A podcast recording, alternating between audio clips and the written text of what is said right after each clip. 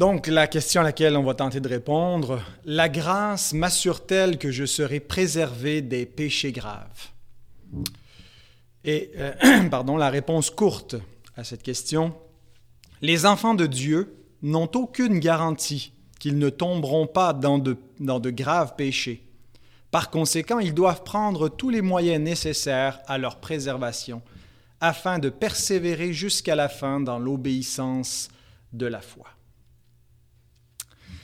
Alors, euh, dans le chapitre qu'on est en train d'étudier sur la persévérance des saints, certains, euh, historiquement, rejettent la doctrine de la persévérance, non pas que les saints doivent persévérer, mais qu'il est certain que les élus vont persévérer jusqu'à la fin, parce que cette assurance-là conduirait au relâchement. Euh, une fois qu'on est sauvé, qu'on est certain qu'on est sauvé, qu'il n'y a rien qui peut nous arriver, ben, pourquoi faire des efforts euh, pour persévérer? Euh, Dieu nous porte et donc on se laisse aller. et la réponse des calvinistes, généralement, à cette accusation, c'est que l'assurance du salut ne produit pas le relâchement, au contraire. Elle produit une assurance joyeuse qui amène dans une persévérance. Et un peu comme euh, avec euh, la question de l'indissolubilité du mariage. Le fait qu'on on sait qu'on ne peut pas dissoudre le mariage et qu'on ne peut pas sortir de cet état-là, est-ce que ça nous invite à nous relâcher ou au contraire à, nous y investir? Parce qu'on sait que justement c'est une relation euh, qui, qui, est garantie, qui est durable et que on, veut finalement qu'elle soit bonne, qu'elle soit, qu'elle fonctionne. Donc, on va, euh, on va pas on va pas voir l'indissolubilité du mariage comme quelque chose qui va affaiblir le mariage. Au contraire, ça va le solidifier, ça va nous inciter à faire tous nos efforts.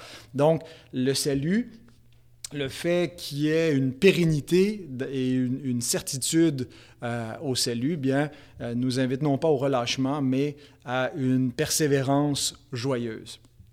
Mais donc, si les élus euh, persévèrent, c'est pas juste parce que euh, ils ont la motivation intérieure, mais c'est aussi parce que la grâce de Dieu euh, leur donne cette certitude qu'ils vont persévérer. Ça fait partie du, package, si vous voulez, que le, le salut inclut également la grâce de la persévérance. mais est-ce qu'il inclut? La grâce d'être préservé des péchés graves. J'ai dit non dans la, réponse courte, mais réfléchissons à cette question. Euh, si on est certain qu'on va persévérer jusqu'à la fin, ben c'est qu'on ne pourra pas faire un péché suffisamment grave pour être euh, pour apostasier, s'éloigner donc euh, définitivement de, notre relation avec Dieu. et donc, est-ce que on ne pourrait pas envisager justement que la grâce qui nous amène à persévérer jusqu'à la fin dans le salut nous garantit en même temps qu'on va être préservé de tomber dans de graves péchés. Euh, on est conscient que on n'est pas des perfectionnistes, c'est-à-dire qu'on ne croit pas dans la sanctification qu'on peut atteindre un état de perfection où on ne pêche plus. Et donc, il y a une catégorie dans notre théologie pour le péché rémanent, mais le péché rémanent, c'est simplement des péchés moins graves, n'est-ce pas? Euh, eh bien, la confession répond à cette question-là.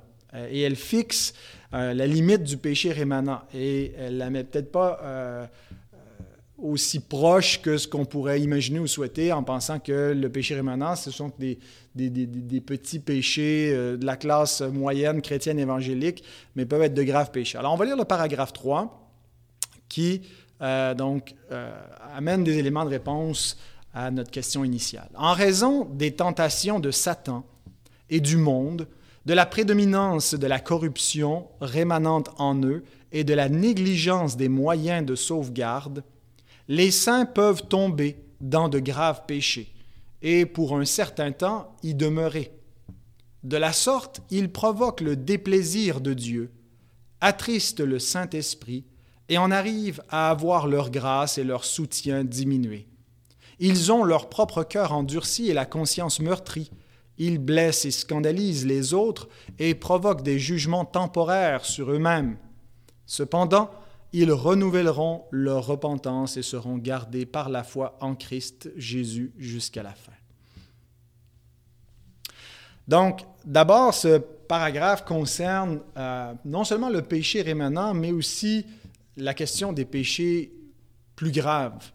Euh, et donc, dans le paragraphe, la confession développe les causes, les effets et la limite du péché rémanent, mais aussi spécifiquement des péchés plus graves. Euh, et donc, en parlant de péchés plus graves, je pense que tous les péchés ne sont pas égaux. Il n'y a pas de péchés qui n'ont aucune gravité, là, qui sont véniels. Euh, tous les péchés sont mortels, pour reprendre les, catégories véniels et mortels. Mais euh, il y a des péchés plus graves que d'autres, parce qu'il y avait dans la loi même des, conséquences plus lourdes, des, des jugements plus sévères pour certains péchés, parce que certains péchés nous amènent à transgresser plus de barrières. Euh, à faire plus de, plus grand nombre de désobéissances pour arriver à franchir euh, certaines limites. Donc, c'est une erreur de penser, et c'est une erreur, je pense, qui est assez fréquente dans la mentalité évangélique, que euh, oui, on pêche encore comme chrétien, mais on a des péchés civilisés, entre guillemets. Qu'un chrétien né de nouveau ne va pas commettre des péchés graves, euh, par exemple comme un meurtre au premier degré ou un adultère au premier degré. Euh, il peut tomber dans des, péchés ponctuellement, mais euh, il n'y a plus la méchanceté dans son cœur comme lorsqu'il est inconverti. qu'on pense au cas de David qui a tombé dans ce double péché. Euh, d'adultère euh, qu'il a cherché à, couvrir par euh, un meurtre. Et tout ça était prémédité. Et David est pourtant un enfant de Dieu qui, était, qui avait le Saint-Esprit de Dieu. Qu'on pense à Pierre. Pierre qui aimait le Seigneur Jésus, mais son amour pour lui ne l'a pas empêché de le renier trois fois et avec imprécation contre lui-même. Et donc, est-ce qu'on pourrait croire qu'un chrétien né de nouveau peut aller jusqu'à renier Christ et le renier avec des imprécations? Euh, bien pourtant, ils l'ont fait. Oui, on va dire Pierre était peut-être euh, immature, mais il était certainement un enfant de Dieu, il était certainement un disciple de Christ, il était certainement régénéré. Et pourtant, il a péché de la sorte. Euh, il y a vraiment un danger de croire dans une garantie absolue de notre préservation, que ça ne peut pas nous arriver, que ça ne nous arrivera pas, parce que c'est là où on se relâche. C'est là où on ne prend pas tous les moyens pour euh, euh, se, se, prémunir contre de, de tels péchés. Euh, il est vrai que le Saint-Esprit nous, nous, préserve euh, du péché. Je ne veux pas dire qu'on est laissé à nous-mêmes. On lit par exemple dans 1 Pierre 5, 10 que Dieu vous perfectionnera lui-même, vous affermira, vous fortifiera, vous rendra inébranlable. Mais ça n'exclut pas euh, que ben, a une responsabilité, que si on ne la prend pas, bien, euh, on peut tomber dans de graves péchés. Donc, un chrétien régénéré est encore capable du pire. Parce que être régénéré ne veut pas dire que notre nature, notre ancienne nature est plus là. Euh, notre ancienne nature pécheresse demeure. Mais ce qui vient la mortifier, c'est qu'il y a une nouvelle nature en Christ qui s'ajoute, et, par la puissance du Saint-Esprit, bien, euh, nous pouvons mortifier la chair. Mais la chair est encore là, puis elle le sera tant aussi longtemps qu'on euh, ne sera pas parvenu à l'incorruptibilité. On attend la résurrection finale pour cela. Euh, et donc, on est dans un entre-deux. On est dans le déjà et pas encore. Euh, et puis, euh, donc, ce qui fait que si on ne prend pas garde et que si on ne mortifie pas la chair en vivant selon la nouvelle nature dans l'esprit et, et qu'on ne prend pas donc des moyens pour se garder pur et obéissant, bien, on peut tomber. Et Paul nous décrit le portrait d'un chrétien régénéré dans Romains 7, 14 à 25, euh, où il se présente comme un homme qui est encore esclave du péché. Et Paul sait que d'un côté, il a été affranchi du péché, mais surtout au niveau de la condamnation du péché, mais il attend la rédemption de son corps, il attend que quelqu'un le délivre de ce corps de mort, parce qu'en ce moment, il ne fait pas le bien qu'il veut, mais il fait le mal qu'il ne veut pas. Euh, et donc, il est, il est dans cet état dichotomique divisé entre l'obéissance à Dieu et l'obéissance au péché, qui l'amène à la désobéissance à Dieu, et ça ne le rend pas heureux. Et euh, donc, cette nature pécheresse est encore là. Euh, elle a été euh, affaibli par la nouvelle naissance et, la vie nouvelle dans l'esprit. Mais si euh, on ne fait pas attention et qu'on ne la, la mortifie pas, eh bien, elle peut prendre le dessus et peut nous amener à faire le pire, comme on le voit dans le cas de David, comme on le voit avec Pierre et avec beaucoup d'autres exemples dans l'histoire, je pense, d'hommes et de femmes de Dieu qui ont commis des choses qui nous font parfois nous questionner en disant comment est-ce qu'un chrétien peut agir de la sorte? Euh, et donc, on ne peut pas juste euh, parfois juger là, les actions des chrétiens ou du salut des chrétiens sur la base de leurs actions. Ben, maintenant, qu'est-ce qu'ils vont faire? Est-ce qu'il y a une repentance qui est accompagnée? Mais on va le voir un peu plus loin, cette question-là. Euh, et donc, on a un rôle à jouer. C'est ce que l'Écriture nous rappelle souvent dans notre sanctification. La justification, elle est monergique, c'est Dieu seul, mais la sanctification est un élément synergique. Dieu nous sanctifie lui-même, mais il ne le fait pas en nous rendant passifs, il nous, le fait en nous rendant actifs. Travaillez à votre salut avec crainte et tremblement, car c'est Dieu qui produit en vous le vouloir et le faire. Hébreu 12, 12 à 13 nous dit quelque chose de semblable. Fortifiez donc vos mains languissantes et vos genoux affaiblis. Suivez avec vos pieds des voies droites afin que ce qui est boiteux ne dévie pas, mais plutôt se raffermisse. Donc, il y a vraiment un danger de tomber si on ne prend pas garde. Et euh, donc la confession nous présente ces trois éléments, les causes, les effets et la limite du péché rémanent. Et les causes, elle nous en présente quatre. Et parmi les quatre, les trois premières sont inéluctables, c'est-à-dire qu'on ne peut pas les éviter. Euh, on ne peut pas les faire disparaître de notre existence et de notre expérience chrétienne. On devra les affronter. C'est Satan, le monde et notre nature pécheresse qui est encore là. Euh, mais la quatrième, la quatrième cause, elle vient par notre propre faute. Et en fait, elle est une négligence de euh, la lutte qu'on doit mener vis-à-vis de nos trois premiers ennemis, Satan, le monde et le péché rémanent en nous. Euh, et si on néglige donc cette lutte, bien c'est là où euh, vient cette quatrième cause, c'est la, négligence des moyens de sauvegarde. Et c'est comme ça que la confession l'exprime. La négligence des moyens de sauvegarde amène les saints à tomber dans de graves péchés pour un certain temps, à y demeurer. Donc, si on veut être préservé des péchés, des péchés graves, du péché en général, mais si on ne veut pas non plus arriver à tomber dans de graves péchés, bien, il y a quelque chose qu'on a à faire, c'est de prendre les moyens de sauvegarde que Dieu nous a donnés dans sa providence, les moyens de grâce pour nous préserver. Jésus a dit à ses disciples, veillez et priez afin que vous ne tombiez pas en tentation. Hein, l'esprit beau être bien disposé, mais la chair demeure faible. Et quand il leur dit ça, en fait, il, leur dit en les réveillant, parce qu'ils étaient, endormis, euh, alors que Jésus lutte en prière, parce qu'il sait que l'heure est venue, euh, qu'il va souffrir. Et les disciples sont pas prêts. Ils ont beau avoir été avertis par le Seigneur, il les a invités à prier avec eux, avec lui, mais ils se sont endormis. Et donc, il les réveille. Et il y a, ici une espèce de parabole de la vie chrétienne. Hein? C'est tard dans la nuit, les ténèbres sont encore là, le jour va bientôt se lever, il faut veiller et prier. Il faut lutter contre cette, tentation de se laisser aller, euh, de s'endormir dans, euh, notre confort, euh, dans les excès du manger et du boire, de ne pas de négliger les moyens de grâce. Et donc, ce n'est pas que Dieu nous empêche de, dire, de jouir de la vie. Dieu nous donne toutes choses avec abondance afin que nous en jouissions. Mais lorsque les jouissances de la vie nous amènent à négliger les moyens de, euh, de sauvegarde, euh, lorsque l'on préfère euh, la game de hockey à la, réunion de prière de manière systématique, je ne dis pas que ça ne peut pas jamais arriver, puis que si on le fait, c'est on tombe automatiquement. Euh, il y a une place par moment pour, euh, si on veut, une, certaine, saine retraite des réunions d'église, mais de négliger systématiquement par la poursuite de notre confort, de nos préférences, euh, ces moyens-là qui nous sont donnés en commun, ce pas juste des moyens individuels, c'est des moyens d'église, on est un corps, eh bien, on s'expose à ces trois ennemis qui vont avoir le meilleur de nous-mêmes si on ne euh, poursuit pas une, vie de prière active et euh, les autres moyens donc de, grâce pour nous préserver. Et on voit avec les disciples qu'est-ce qui leur est arrivé. Hein? Ils ne veillaient pas, ils ne priaient pas et ils sont tous tombés lamentablement. Ensuite, après avoir parlé des quatre causes, la confession nous présente six effets en plus du péché lui-même, qui, est un effet de notre négligence et qui peut être ponctuel et s'arrête là, mais il peut durer longtemps. Hein. La, confession parle d'une durée dans cet état de chute.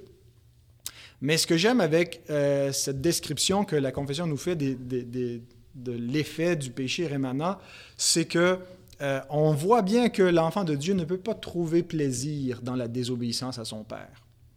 Euh, celui qui ne connaît pas Dieu pêche et il, n'est pas inquiété dans sa conscience vis-à-vis de Dieu. Ça ne veut pas dire que les, pécheurs sont, tous sereins et en paix, ils dorment bien, ils peuvent vivre de l'anxiété, de la dépression, mais euh, leur cœur n'étant pas régénéré, ils n'ont pas la loi de Dieu inscrite dans leur, esprit et ils n'ont pas cette conscience-là euh, éveillée vis-à-vis du péché, ils n'ont pas une tristesse par rapport à Dieu lorsqu'ils lorsqu'ils tombent. Et donc, euh, l'enfant de Dieu, lui, c'est bien différent. Euh, parfois, il voudrait bien juste jouir tranquillement de, son péché, hein, mais il ne peut plus trouver plaisir dans la désobéissance. Le diable a beau lui promettre le bonheur, mais le fruit qu'il offre, c'est toujours la mort. Et j'aime beaucoup cette image que Jacques nous donne sur la, la, tentation dans son épître. Jacques 1, 14 à 15, il dit que chacun est tenté quand il est attiré et amorcé par sa propre convoitise. Et le verbe amorcer, euh, le verbe grec alieu-o, vient, euh, en vieux français, on avait euh, le, verbe alieuter qui veut dire pêcher, et alieu-o veut dire leurrer comme on fait quand on va pêcher le poisson, on le leurre, on le trompe avec un leurre, on lui ment avec un appât pour essayer de le séduire et de lui faire croire qu'il y a quelque chose ici de savoureux, quelque chose ici qui va satisfaire son appétit. Et quand le poisson nous croit qu'il mord l'appât, eh bien, c'est lui qui va servir de repas. Euh, et donc, c'est la même chose qui nous arrive. Notre convoitise nous leurre, elle nous trompe. Hein, ce sont des convoitises trompeuses. Et quand on mord l'appât, quand on mord au mensonge qu'on s'est projeté, qu'on s'est fait croire et qu'on a cru, euh, eh bien, euh, on consomme le fruit de la mort. C'est ce que Jacques continue de nous dire, que une fois qu'on a consommé le péché, ben, le péché produit la mort. Donc, l'enfant de Dieu peut plus librement trouver plaisir dans le péché. Et donc, la confession nous liste six effets. Euh, le déplaisir divin, euh, qui euh, va être encouru, Éphésiens 4.30 nous dit de ne pas trister le Saint-Esprit de Dieu. Ce n'est pas que, le Saint-Esprit va avoir de la peine dans ce sens-là, c'est pas que l'humeur de Dieu dépend de nous, mais c'est de comprendre qu'on agit d'une façon qui est contraire à ce qui plaît à Dieu. Et Dieu va nous faire sentir son déplaisir. Ensuite, l'absence de croissance. Rappelons-nous David, comment il était misérable, il avait perdu la joie de son salut, il ne progressait plus. Euh, il l'écrit dans le psaume 51, Rends-moi la joie de mon salut. Bien, quand on, marche ouvertement dans le péché, notre croissance spirituelle est comme stoppée et, Dieu euh, nous enlève cette joie spirituelle. L'endurcissement du cœur. Aujourd'hui, si vous entendez sa voix, n'endurcissez pas vos cœurs. Et on voit donc le péché a cet effet, euh, non pas d'alléger, de réjouir le cœur, mais de le rendre plus aigri et endurci. Et en, un court laps de temps, l'Épître aux Hébreux nous répète trois fois hein, sur, euh, quelques versets de ne pas endurcir nos cœurs. Donc, ça nous indique qu'il y a un réel danger pour nous d'endurcir nos cœurs à sa parole. Euh, ensuite, une mauvaise conscience, quatrièmement.